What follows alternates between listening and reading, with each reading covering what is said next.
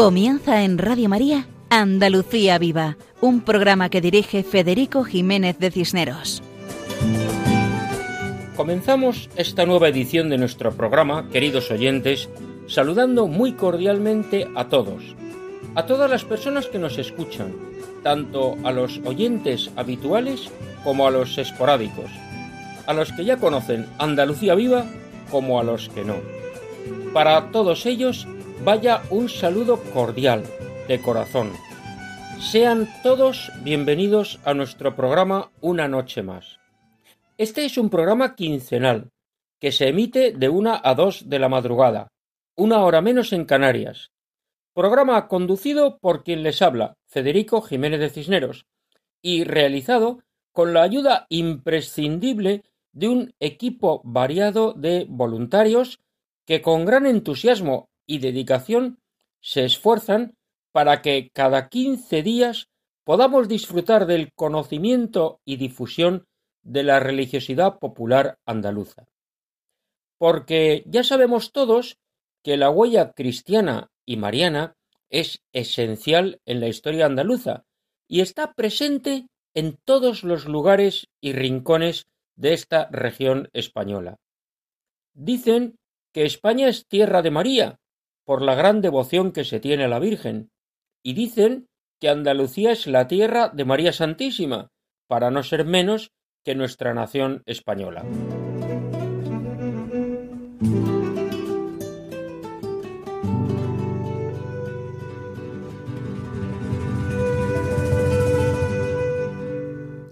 En primer lugar, hacemos una breve oración pidiendo al Señor por el final de esta pandemia, por la curación de los enfermos, por la fortaleza de los familiares y los sanitarios, por el eterno descanso de las víctimas, por la perseverancia de todos los que se esfuerzan en hacer que nuestra sociedad funcione.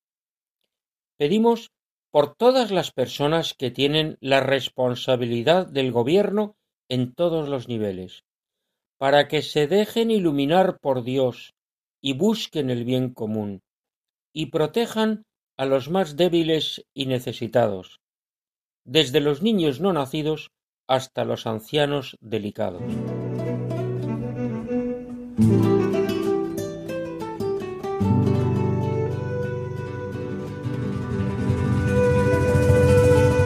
En esta ocasión, nuestro programa tiene las siguientes intervenciones.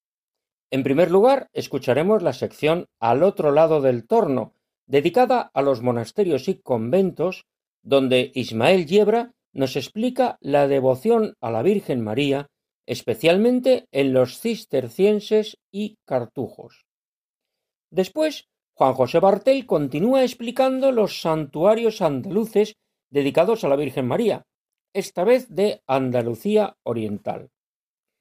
Tras esta romería virtual, escucharemos el Ave María de Babilov, popularmente conocido como Ave María de Caccini, interpretada por la banda de cornetas y tambores de las cigarreras de Sevilla. En la segunda parte del programa, María José Navarro entrevista a las hermanas Sor María del Carmen y Sor Consuelo de las hijas de la Caridad de San Vicente de Paul, entrevista en la cual conocemos algunas de las muchas obras que realizan estas religiosas dedicadas a los necesitados. Tras la entrevista, la sección Canción con mensaje, dirigida por nuestro guitarrista Paco Fabián, quien interpreta Con tus manos me quedo. Todo esto en la edición de nuestro programa de hoy, Andalucía Viva, en la frecuencia de Radio María, en esta madrugada del 17 de mayo, festividad de San Pascual Bailón. Antes de pasar a la primera sección, recordamos a nuestros oyentes que pueden escribirnos al correo electrónico andaluciaviva@radiomaria.es. Adelante, siempre adelante.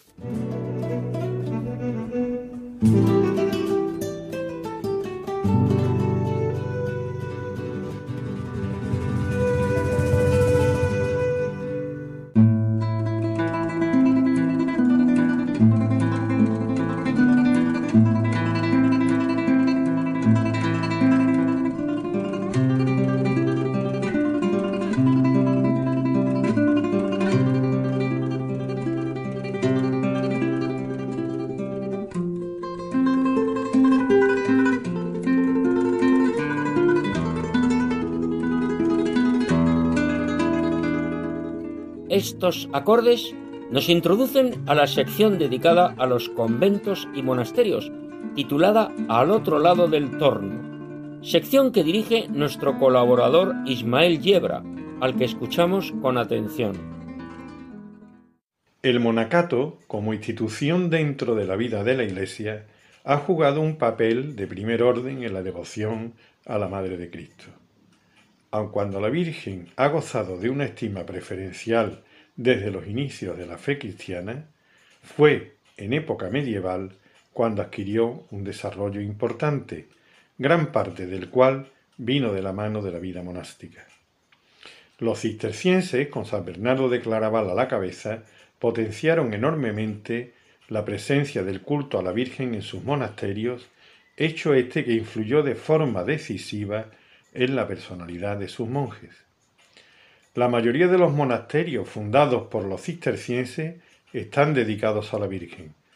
Si observamos un mapa de monasterios cistercienses, comprobaremos que su nombre siempre está dedicado a Santa María, seguido de una vocación determinada. Así, tenemos Santa María de Poblet, en Tarragona, Santa María la Real de las Huelgas, en Burgos, Santa María de Moreruela, en Zamora, o la reciente fundación de Santa María de las Escalonias en la provincia de Córdoba. Si algún monasterio cisterciense actual tiene un nombre dedicado a un santo y no está dedicado a la Virgen, es que anteriormente ha pertenecido a otra orden, a otra congregación, por ejemplo a los benedictinos, y que posteriormente pasó a ser cisterciense. Esto ha ocurrido, por ejemplo, en San Isidro de Dueñas, en la provincia de Palencia, o en San Pedro de Cardeña, en la provincia de Burgos, actualmente pertenecientes a comunidades de monjes trapenses, pero que antes de la desamortización de Mendizábal pertenecieron a los benedictinos.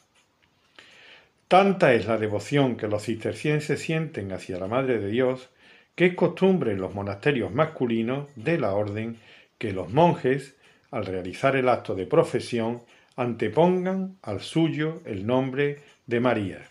Así, por ejemplo, San Rafael Arnaiz constaba en la trapa de San Isidro de Dueñas como Fray María Rafael Arnaiz Barón, y junto a su lema de solo Dios, que enlaza directamente con el solo Dios basta de Santa Teresa, siempre presente la devoción a la Virgen que ocupó gran parte de sus escritos y sus horas dedicadas a la oración. Todas las comunidades monásticas, sean masculinas o femeninas, suelen acabar la jornada invocando a María. La salve Regina pone punto final a una jornada en la que los monjes y monjas han acudido al coro para rezar durante siete veces en el día. Y ese oficio divino que es la liturgia de las horas y que hace que la jornada monástica, incluso el trabajo manual, sea interpretado como una forma de oración a Cristo y a su Madre, siendo los auténticos pilares que sostienen la fe de aquellos que han decidido entregarse por entero a la oración y a la contemplación. La Virgen María llena la vida del monje y de la monja. En las celdas cartujas, a la entrada, una imagen de la Virgen es lo primero que el cartujo se encuentra al acceder a su celda, ese recinto en el que pasa gran parte del día y en el que reza en privado la mayor parte de las horas litúrgicas y cada vez que el cartujo, como digo, entra o sale de su celda, cuando vuelve del coro a medianoche tras el rezo de maitines o después de realizar algún trabajo en las denominadas obediencias, siempre reza una Ave María. Por eso, a esa pequeña estancia, que sería lo que llamaríamos el hall de entrada en un piso normal, esa pequeña estancia recibe el nombre de Ave María, porque la Virgen siempre está presente en la vida del monje y la monja. Es la que ayuda a mantener su fe, la llena de gracia. Agradecemos a Ismael Yebra su explicación de la devoción mariana en los monasterios. Qué interesante recordar la presencia permanente de la Virgen María en las comunidades cistercienses, desde sus primeros tiempos, desde la figura de San Bernardo. Devoción que se expresa en los nombres marianos de sus monasterios, incluso en el hecho de anteponer el nombre de María a cada nombre propio del monje. Y qué hermoso participar del canto de la salve regina al atardecer. Nos dice Ismael que la Virgen María llena la vida del monje y de la monja. Y también conocer esa especial devoción a la Virgen que se vive en las cartujas, hasta el punto de que la entrada a la celda de cada monje cartujo recibe el nombre de Ave María. Recogemos tu propuesta, Ismael, y también nosotros, seglares la mayoría, queremos que la Virgen María, la llena de gracia, nos ayude a mantener la fe. Y continuando el recorrido de nuestro programa anterior, Juan José Bartel nos invita a acompañarle visitando virtualmente algunos de los muchos santuarios marianos de Andalucía Oriental. Son tantos que ha tenido que hacer una selección. Apelamos a la comprensión de nuestros oyentes, pues no es posible nombrarlos todos. Pero invitamos a que nos envíen un correo explicando esos santuarios que no hemos nombrado y haremos lo posible por hacerlo en programas sucesivos. Ya saben, escríbanos al correo andaluciaviva@radiomaria.es. Hola, amigos de Radio María. Seguimos celebrando la Pascua de nuestro Señor que venció a la muerte. Y durante el mes de mayo tenemos también una memoria muy especial a nuestra Madre María Santísima.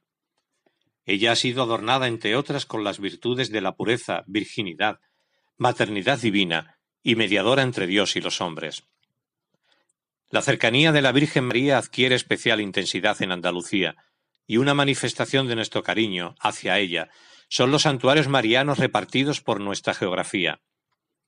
Para el Papa San Juan Pablo II, los santuarios son una específica geografía de la fe y de la piedad mariana, vividas y alimentadas en el corazón del pueblo de Dios, de la Iglesia. En estos lugares se vive y se ha vivido siempre el sentido peregrinante de la fe, de la que María es un ejemplo personal y espejo lúcido para los cristianos y para toda la Iglesia. Y estos lugares han sido a lo largo de los siglos y lo siguen siendo hoy testigos silenciosos de numerosos reencuentros de hombres y mujeres con su rostro interior, con la verdad largo tiempo arrinconada de sí mismos. En la experiencia del intercambio de miradas con María, de la recuperación balbuciente del diálogo con Dios. Nuestro recorrido particular lo vamos a hacer en dos mitades. Hoy visitaremos de una forma resumida, claro está, los santuarios marianos de Andalucía Oriental, y en el próximo programa nos dedicaremos a los de Andalucía Occidental. De esta manera veremos que la presencia de la Virgen María es tan notoria en Andalucía que no es un tópico denominarla como la tierra de María Santísima.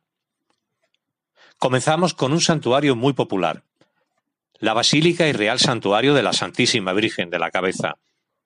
Es un santuario ubicado en pleno Parque Natural de la Sierra de Andújar, en el paraje conocido coloquialmente como Cerro del Cabezo, a 32 kilómetros al norte de la ciudad de Andújar, Jaén. Se trata del lugar en el cual se venera la imagen de la Virgen de la Cabeza, patrona de Andújar por bula del Papa Pío X el 18 de marzo de 1909 y de la diócesis de Jaén por bula del Papa Juan XXIII el 27 de noviembre de 1959. Se construyó entre en 1287 y 1304 y fue reformado a finales del siglo XVI. El inicio de la romería, posiblemente, sería en el reinado de los reyes católicos, siglo XV y en el año 1505 la fiesta ya se celebraba el último fin de semana de abril. Es una de las romerías más antiguas de España. Sin salir de la provincia de Jaén, nos encontramos con el santuario de la Virgen de Linarejos o Nuestra Señora de Linarejos, también llamada Ermita. Es un santuario mariano ubicado al final del paseo del mismo nombre en la ciudad de Linares.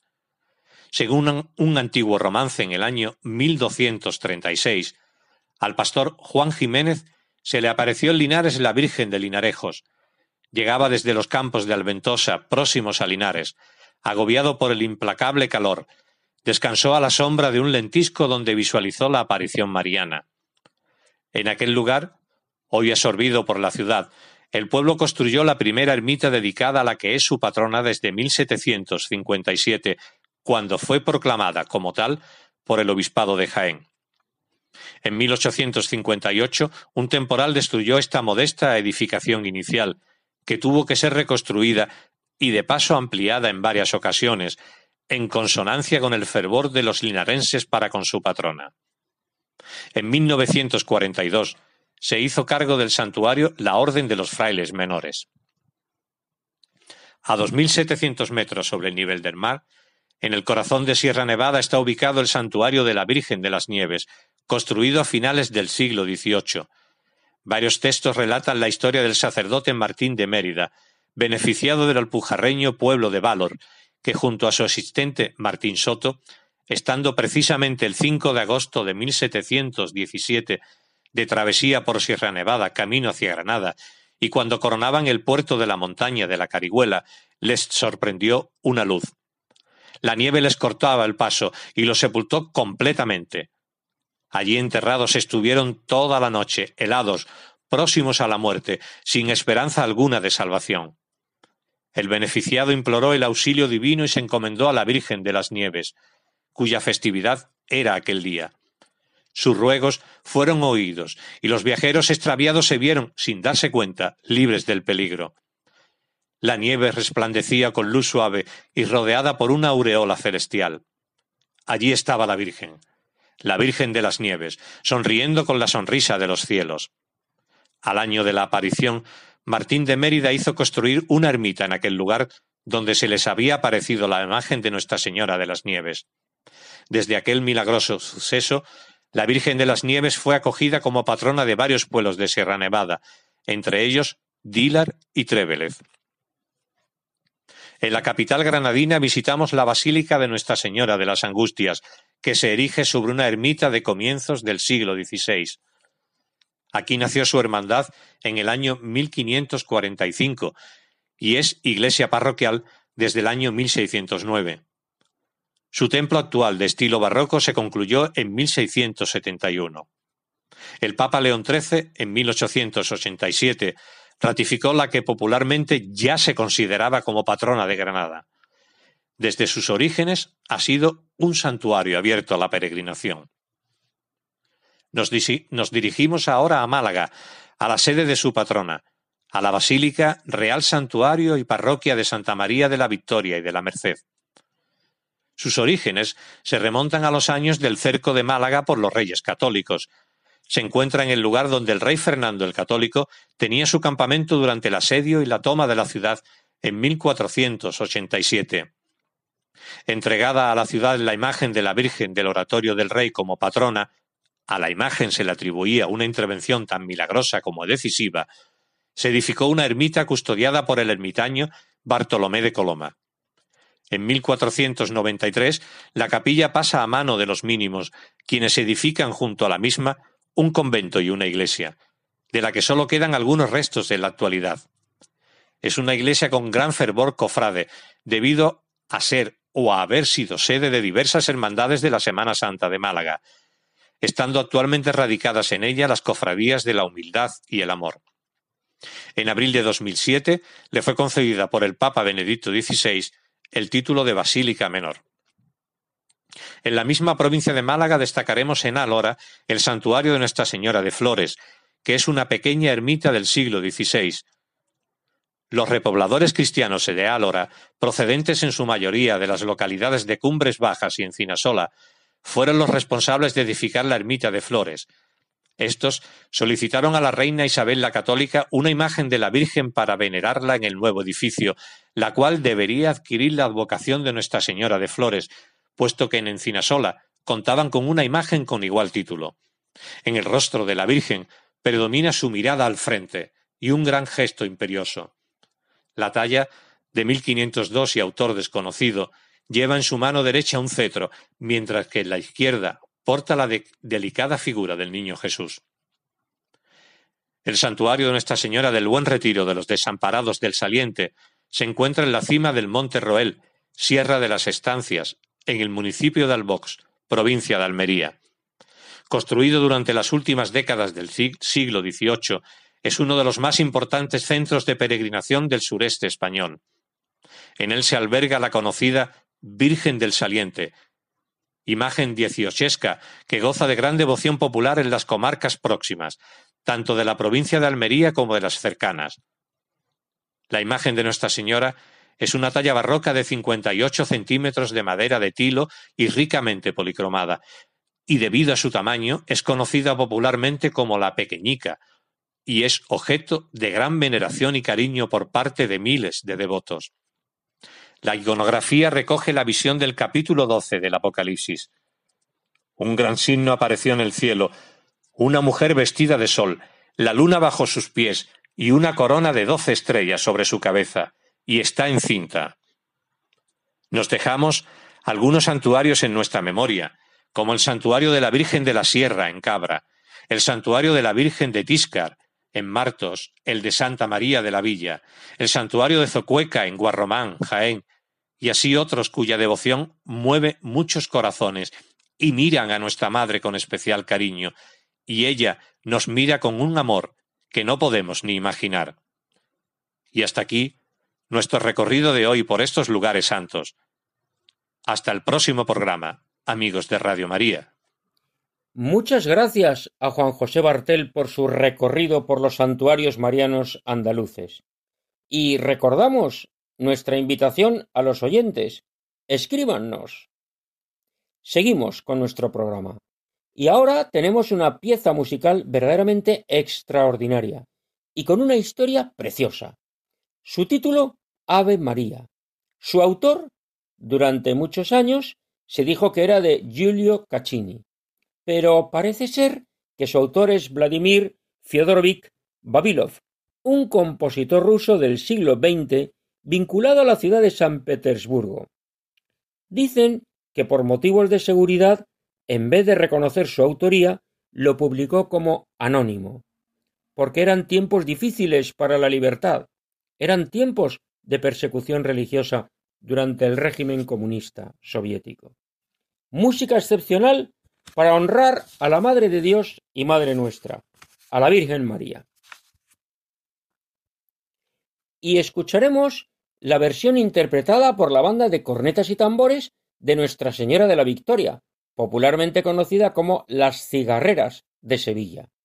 Esta versión corresponde a una adaptación realizada por Dionisio Buñuel y Rafael Vázquez.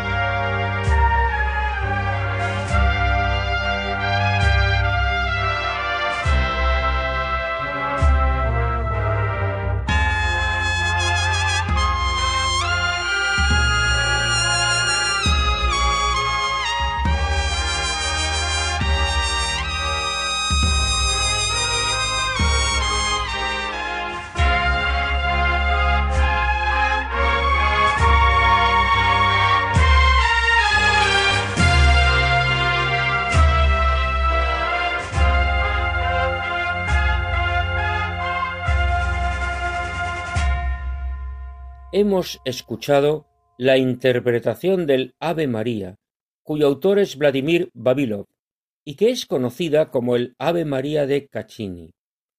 Ha sido interpretada por la banda de cornetas y tambores de Nuestra Señora de la Victoria, las Cigarreras de Sevilla. Agradecemos su participación.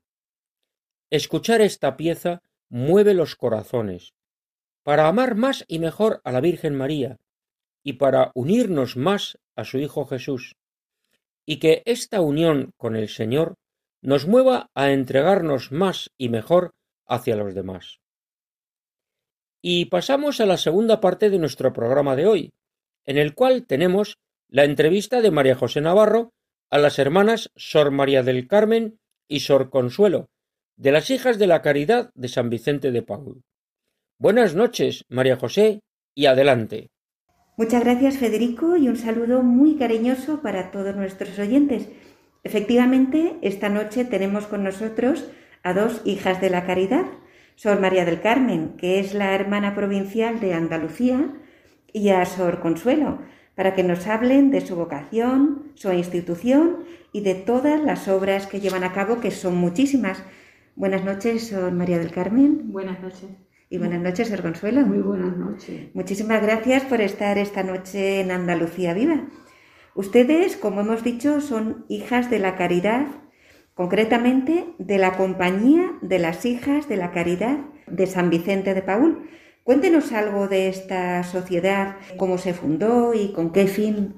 Bueno, pues nuestros fundadores fueron Santa Luisa de Marillar y San Vicente de Paul. Sus vidas, la verdad, son muy interesantes e invito a, a que el que tenga mucho interés que la lea porque verdaderamente son atractivas. Pero yo me voy a centrar en el momento en el que se cruzaron sus vidas Aproximadamente era el final de 1624 y, enero de 1625, cuando Santa Luisa, que había llevado hasta ese momento una vida marcada por la marginación y el sufrimiento, pues se encuentra con, con San Vicente de Paul.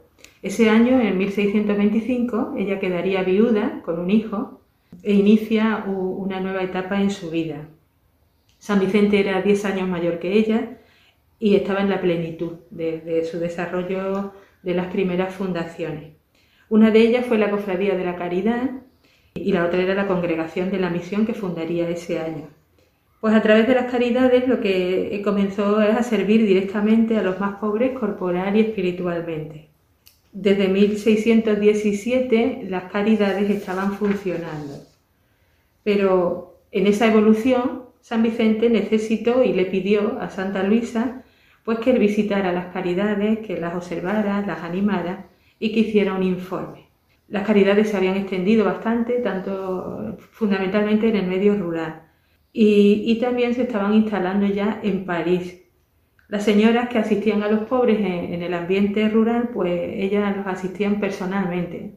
Pero ya cuando llegaron a París, bueno, pues eh, las señoras tenían una categoría un poco más noble y les avergonzaban ir por las calles con la marmita y parecía que eso le defendía su prestigio, por lo que le encomendaron este, este trabajo a sus criadas. Esto desagradó mucho a San Vicente, pero yo creo que fue una actuación de la providencia, ¿no? porque apareció una joven, Margarita Nassau, que iluminó a, nuestros dos fundadores, porque ella se ofreció a hacer el trabajo que hacían las criadas, pero sin sueldo, lo hacía por vocación y, esa fue la inspiración de, la compañía.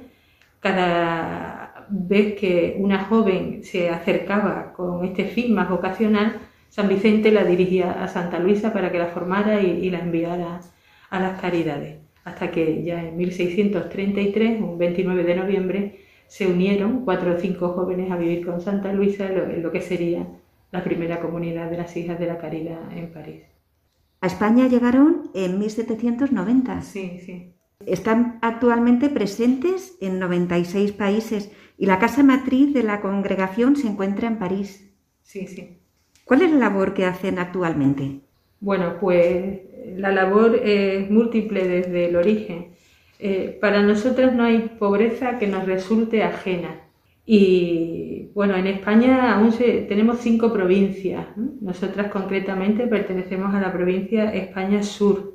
donde estamos sirviendo en, España, en, Andalucía, Extremadura, Islas Canarias y, una casa que tenemos en Madrid. Y en África estamos en cinco países, en Marruecos, Túnez, Argelia, Mauritania y Senegal.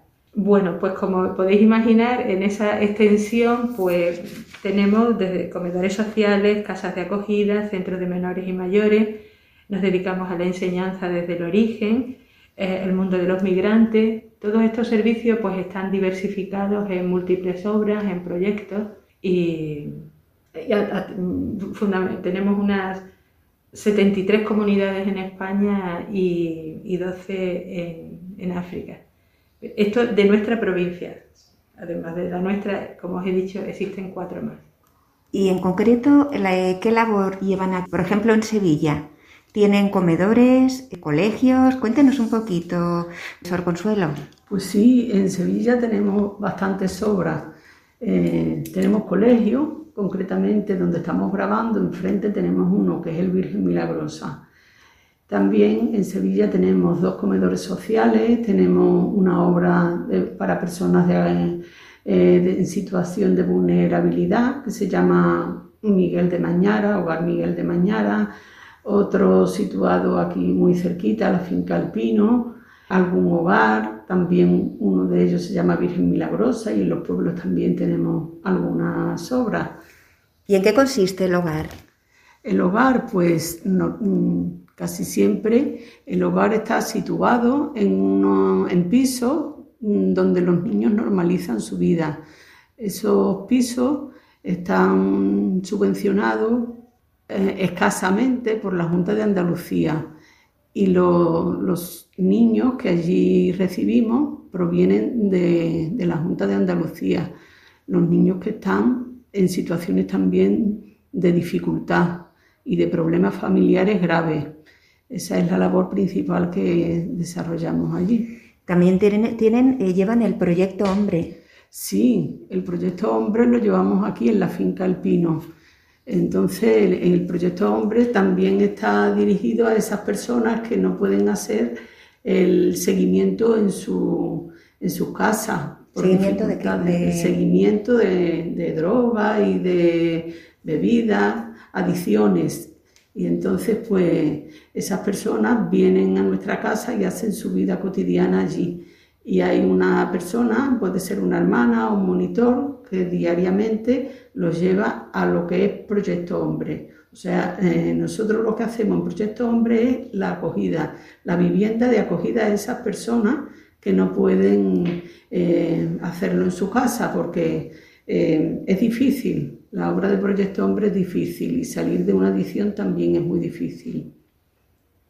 ¿Algún proyecto más que tengan por aquí en Andalucía? Pues en Andalucía, bueno, proyectos sí tenemos. En Andalucía tenemos bastantes. Por eso, sí. Cuéntanos un poquito, a ver qué proyectos sí, para que la gente lo conozca. Por ejemplo, ahora no hemos hablado de la Fundación de Paul, pero bueno, en la Fundación de Paul tenemos varios proyectos, como por ejemplo ayudamos a la inserción laboral y social de las personas que vienen de fuera, sobre todo emigrantes, acompañamos a nuestros mayores y menores en centros y en residencias acogedoras Ofrecemos alimento y calor en comedores y economatos sociales, también a personas, sobre todo ahora con la pandemia, son innumerables. Sí, porque los comedores, ¿qué les dan? ¿La comida del mediodía o, en qué consiste el comedor? Los comedores últimamente han dado un rumbo por esto de la pandemia.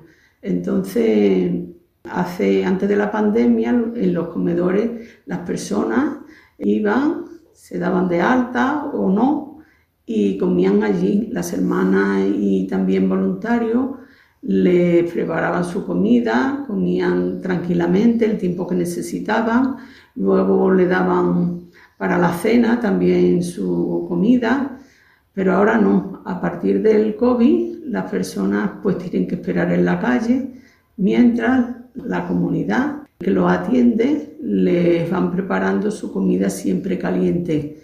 Ahora se les prepara todo en tupper para aislarlo, para aislar la comida del frío, del calor, y ya pues se les da en la puerta, en la puerta pero con la con las precauciones que marca ahora mismo la ley COVID. Y bueno, todo esto, eh, ¿cómo se financia? Porque necesitarán, claro, ayudas económicas y luego también voluntarios, ¿no? Que ayuden.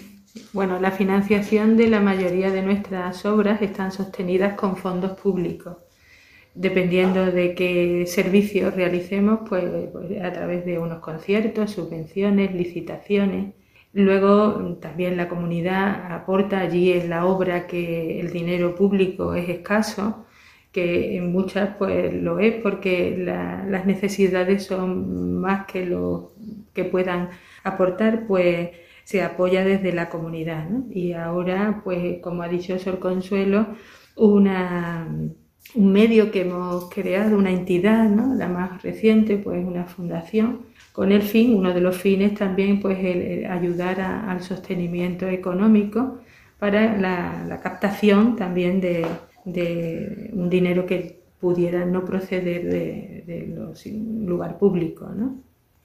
Sí, yo quería decir también que ahora realmente es muy difícil el mantenerlo con los fondos públicos. Necesitamos también los fondos de, de la sociedad por eso San Vicente nos decía a nosotros que el amor es creativo hasta el infinito. Y entonces, siendo tan creativo que fue San Vicente, pues nosotros no podríamos quedar atrás porque somos sus hijas. Entonces, la Fundación de Paul nace precisamente para dar respuesta a todo esto. Y entonces, eh, uno de los aspectos que contempla la Fundación de Paul es el tema del voluntariado. Y en el tema del voluntariado, pues ahora mismo estamos empezando. Como estamos empezando, pues realmente hemos empezado por poquito. Bueno, el, voluntariado poquito que, al que se refiere Sor Consuelo es el, que está ayudando a la organización de la fundación. Lógicamente tenemos en todas las obras pues una red de voluntarios amplia y, admirable porque son los que nos han ayudado hasta ahora y, nos siguen ayudando en, el servicio directo a, los pobres. Hermanas, y si algún, alguna persona que nos esté oyendo o, que saben de alguien que quisiera ser voluntario, ¿dónde se tienen que poner en contacto? Bueno, como nos estarán escuchando de todas partes del mundo, incluso pueden ser que que además de voluntarios quieran ser hijas de la caridad.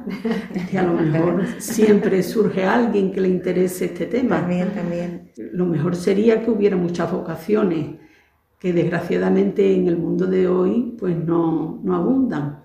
Entonces, en nuestra página web, que es Hija de la Caridad España Sur, pues contempla toda, toda esa parte para dirigirse vocacionalmente a la persona que recogerá sus inquietudes. Y para ser voluntario, pues tenemos un correo, una página web también y un correo electrónico. La página web de la Fundación de Paul es fundaciondepaul.es y el correo electrónico que pueden dirigirse las personas que quieran ser voluntarios es proyectos arroba fundaciondepaul.es. Entonces eh, ahí muestran sus inquietudes y alguna persona pues les responderá. Y sería muy interesante que aparecieran muchos, porque tampoco hay muchas personas que quieran hacer una labor totalmente gratuita, porque eh, es verdad que todo el mundo tiene sus ocupaciones, pero siempre hay un ratito para dedicar a servir a los demás. Bueno, y además lo que enriquece todo eso y la alegría que da.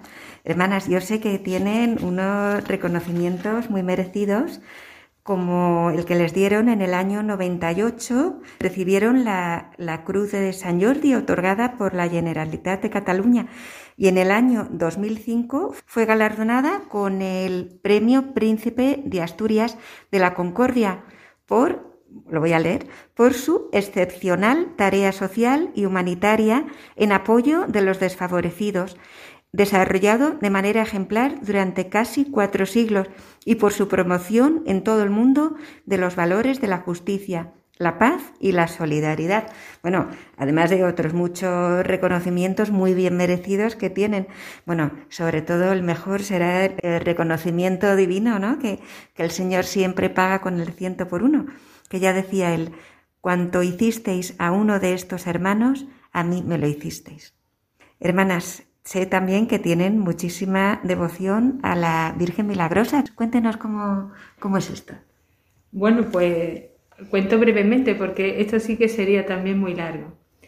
Pues en el fondo la compañía de las hijas de la caridad ha sido muy agraciada porque yo creo que el mayor tesoro que hemos tenido pues son esta experiencia que tuvo una joven hija de la caridad que estaba en el seminario con 24 años en 1830. Bueno, las hijas de la caridad eh, siempre desde el origen pues se nos ha inculcado mucho la devoción a María, pero esta experiencia nos ha marcado rotundamente. Son muy bonitos los detalles, pero voy a decir brevemente ¿no? que, que Santa Luisa tuvo este encuentro, esta experiencia de encuentro con María, donde recibió un mensaje en tres momentos. El primero, que fue en la noche del 18 al 19 de julio de 1830, que fue nueve días antes de las jornadas de la Revolución de 1830 en Francia, pues recibió el mensaje de que Dios la había elegido para una misión. Y se lo decía la Virgen, ¿no? Tendrá sufrimiento y le pedía que en la oración ella ah, sería confortada. Le describió las desgracias que iban a caer sobre Francia concretamente sobre el trono y algunos infortunios, y le pedía que fueran al pie del altar. También le expresó la Virgen que sentía dolor porque en la comunidad parecía que se estaba dando algunas prácticas de relajación y le anuncia que otra comunidad se uniría a la compañía. También le pide que funde una asociación de jóvenes eh, de María. Y, y, justamente todo este mensaje que recibe Santa Catalina pues fue real y, en esa experiencia que ella va teniendo, pues, se dirige a, su confesor y en, una, en, otra, en otra aparición pues ve a la Virgen con la, imagen que conocéis de los rayos, donde, y con, la leyenda, oh María sin pecado concebida, ruega por nosotros que recurrimos a ti. Y eso todavía en la iglesia no se había decretado el dogma de la Inmaculada Concepción. ¿eh? Hay muchos elementos que, que verifican verdaderamente la fuerza de, esta medalla, eh, que fue inspirada totalmente por la Virgen y llena de simbología y con un fuerte carácter teológico. Decir que eh, en la primera década, por ejemplo, o sea, la, medalla que es de la Inmaculada Concepción realmente se llama milagrosa porque desde el primer momento hizo tantos milagros que, el mismo pueblo le puso el nombre. Y, para que vea, o sea, eh, al principio se, expandió rápidamente por París, pero en la primera década, ¿eh? estamos hablando de 1830, que no es hoy con todos los medios que tenemos, ya se había extendido por todo el mundo y se habían producido más de 10 millones de ejemplares. Hoy sería incalculable, incalculable el número de medallas que, puede haber distribuida por el mundo. Y, nada, e, en ella eh, tenemos una gran fe, no solo las hijas de la caridad, sino todo el que convive con nosotras y, le debemos mucho porque verdaderamente como Santa Luisa quería, ella es la que está protegiendo a, la comunidad desde el origen y, sabemos que la va a proteger hasta el final. Pues no sé si quieren añadir alguna cosita más. Sí, yo voy a decir sobre la medalla que estoy segura que muchas de las personas que nos estén oyendo llevarán esa medalla. Entonces, la medalla es la Virgen con sus brazos abiertos y los rayos, que son las gracias que la Virgen concede a cuantos se lo piden con confianza. Y por detrás está la M y los corazones y alrededor las doce estrellas. Entonces, este símbolo es muy importante para las hijas de la caridad. Incluso una anécdota es que la bandera de la Comunidad Económica de Europa lleva las doce estrellas y dicen que la persona que lo creó se inspiró en, en la medalla milagrosa. Qué bonito, qué bonito. Pues muchísimas gracias, hermanas, por su testimonio y por todo lo que, nos han contado hoy. Voy a repetir el correo y eh, para, por si alguien se quiere poner en contacto, es proyecto arroba fundaciondepaul.es y la página fundaciondepaul.es. Pues muchas gracias, hermanas, y un abrazo muy fuerte para todas. A ustedes, gracias. Muchísimas gracias, María José. Muchas gracias a María José Navarro y a las hermanas Sor María del Carmen y Sor Consuelo de las Hijas de la Caridad de San Vicente de Paul.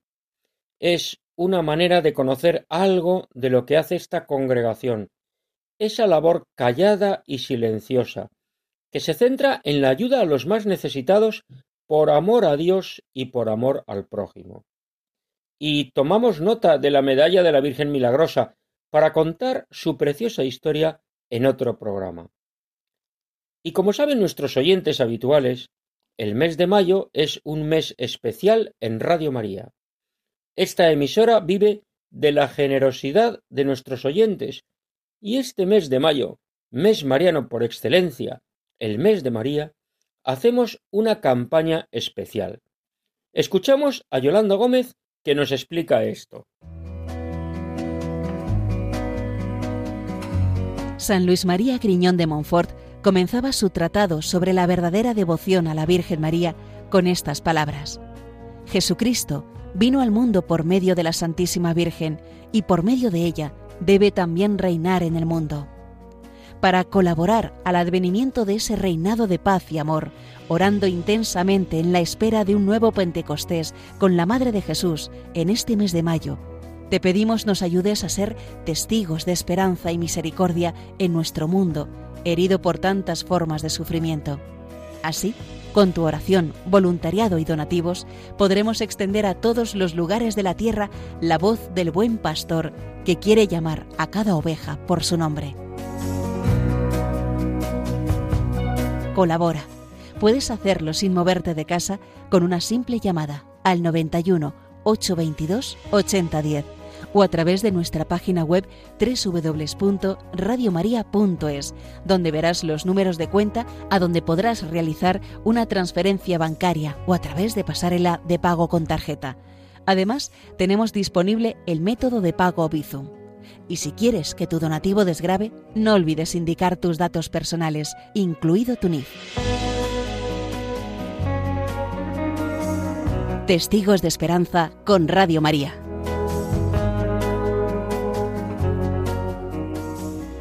Después de escuchar este mensaje de la emisora, os invitamos a hacer el propósito de rezar más por la radio de la Virgen y de hablar del bien que nos hace a todos, y ayudar económicamente en la medida de nuestras posibilidades. Recordemos la importancia de nuestra oración, voluntariado y donativos. Y continuamos con la sección Canción con mensaje. En esta ocasión nuestro guitarrista Paco Fabián interpreta Con tus manos me quedo.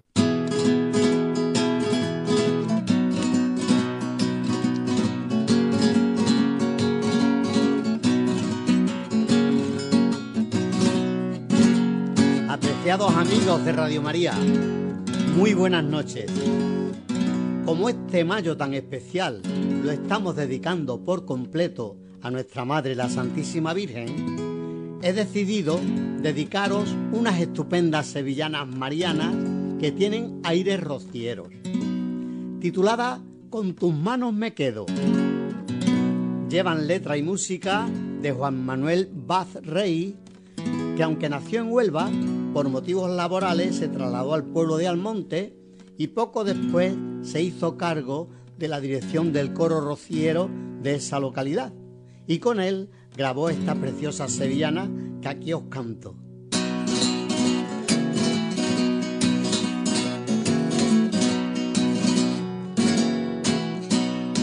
Aunque tu cara es bonita, yo con tus manos me quedo. Manos me quedo, aunque tu cara es bonita, yo con tus manos me quedo, aunque tu cara es bonita, yo con tus manos me quedo. Yo con tus manos me quedo porque en tus manos yo estoy, si es que en tus manos estaremos, porque en tus manos yo estoy, si es que en tus manos estaremos. Y si te fías y contemplas la ternura con que a su niño acaricia, verás que no hay ser humano que no se muera de envidia.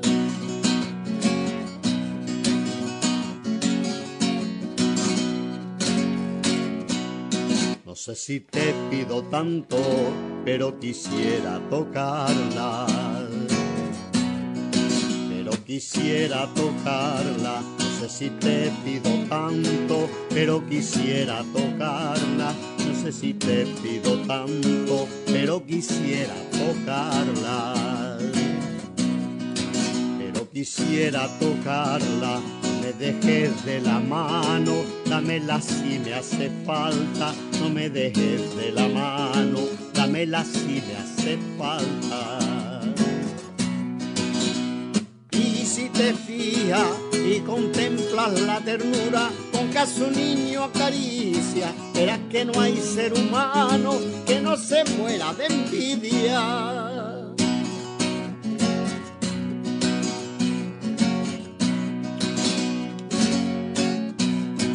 que sostienen tus manos, cuánto dependen de ella. Cuánto dependen de ella, que sostienen tus manos, cuánto dependen de ella, lo que sostienen tus manos, cuánto dependen de ella. Cuánto dependen de ella mira tienen más brillo que los anillos que lleva mira tiene más brillo que los anillos que lleva. Si te fijas y contemplas la ternura con que a su niño acaricia, verás que no hay ser humano que no se muera de envidia.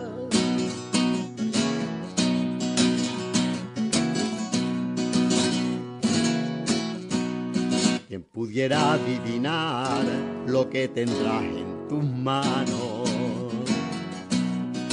Lo que tendrás en tus manos, quien pudiera adivinar lo que tendrás en tus manos, quien pudiera adivinar lo que tendrás en tus manos. Lo que tendrás en tus manos ¿Cómo podrás todos los días perdonar tantos pecados? ¿Cómo podrás todos los días perdonar tantos pecados? Y si te fías y contemplas la ternura con que a su niño acaricia, verás que no hay ser humano que no se muera de envidia.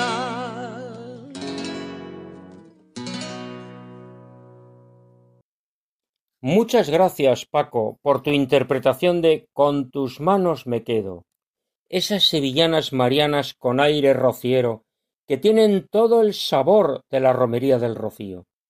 Preciosa canción que nos invita a mirar las manos de la Virgen María, que reflejan el amor de nuestra Madre, esas manos que acarician al niño con tanta ternura. Necesitamos ternura, lo dice el Papa Francisco.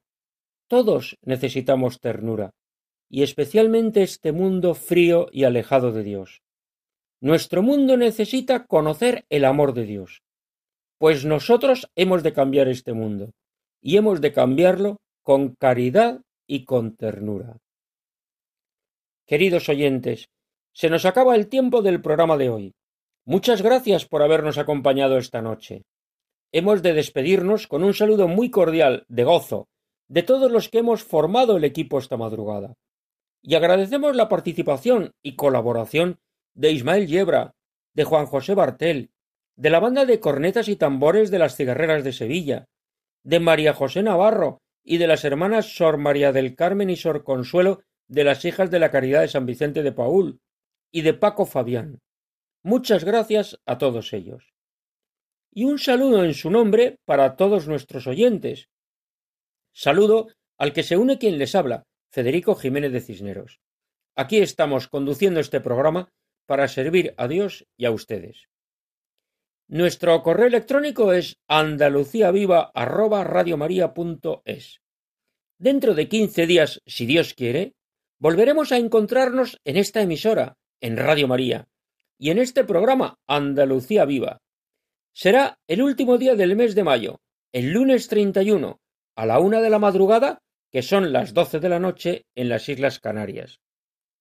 Hasta entonces, reciban un saludo cordial, de corazón, muy buenas noches y que Dios nos bendiga a todos.